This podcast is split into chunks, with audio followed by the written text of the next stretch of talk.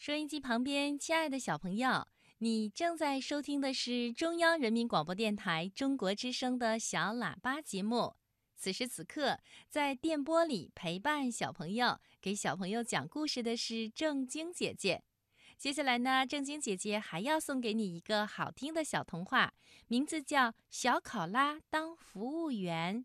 这个故事啊，告诉我们，无论做什么事情，都要认真负责，不能小马虎哟。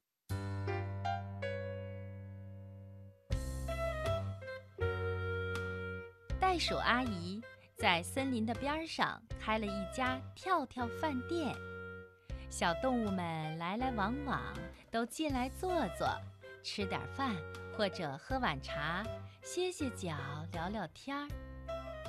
小考拉路过这里，见袋鼠阿姨的饭店里生意这么好，就跑到袋鼠阿姨的跟前，慢悠悠地说：“袋鼠阿姨，我来给你当服务员吧。”是啊，跳跳饭店里的客人真是太多了，袋鼠阿姨每天从早上一直忙到晚上，累得不行。他也正想找一个帮忙的，可是发愁抽不出时间去联系呢。可真巧，小考拉主动找上门来，袋鼠阿姨就高兴的一口答应了。可是啊，这小考拉做事迷迷糊糊的，上班第一天就出了岔子。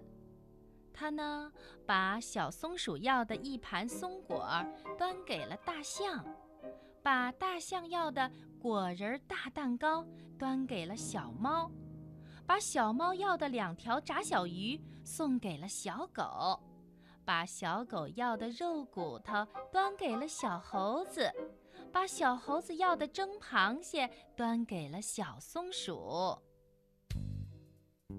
你瞧啊！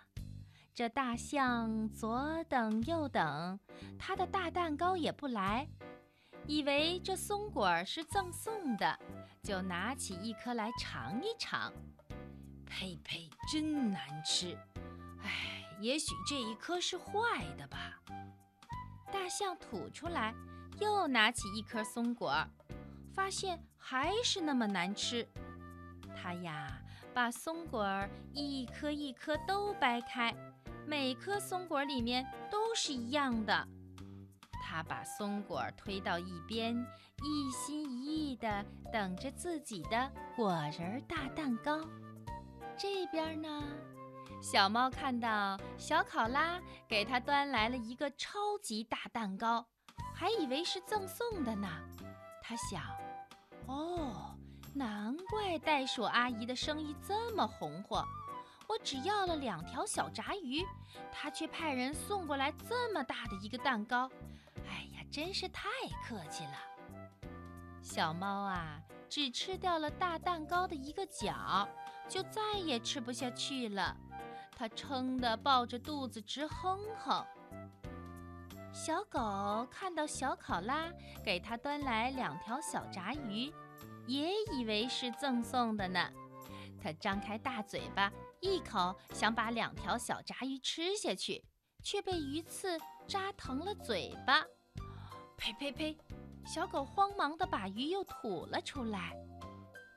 这时候啊，小猴子看到小考拉给他端来了一盘肉骨头，他也以为是赠送的，他就拿起一块大骨头咬了一口，嘿，硬邦邦的。他想。真没意思，闻起来这么香，却不能吃。哦，也许是用来熏房间的吧。小松鼠呢？它看到小考拉给它端来的蒸螃蟹，同样以为是赠送的呢。它看着红色的大螃蟹，举着一双大大的螯，还以为螃蟹要夹它。吱吱的大叫着跳起来，吓得差点从窗口逃走。这边呢，忙碌的袋鼠阿姨忙了这大半天，还以为大家都吃饱了呢。她关掉了厨房的火，收拾干净厨房，想休息了。可是啊，她怎么也没有想到，等在包间里的那些动物顾客们还在盼着各自的食物呢。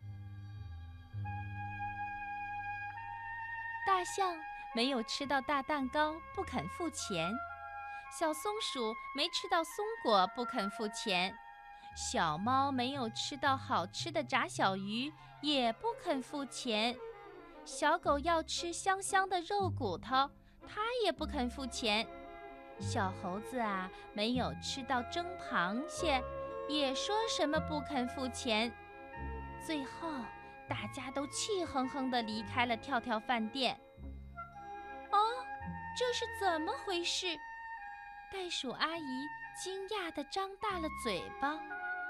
哦，对不起，我我全给弄错了。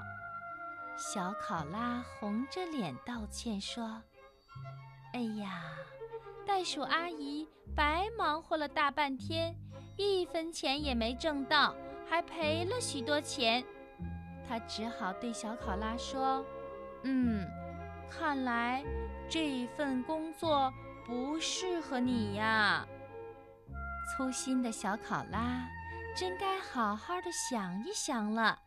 是啊，以后做事情的时候，再也不能这么粗心了。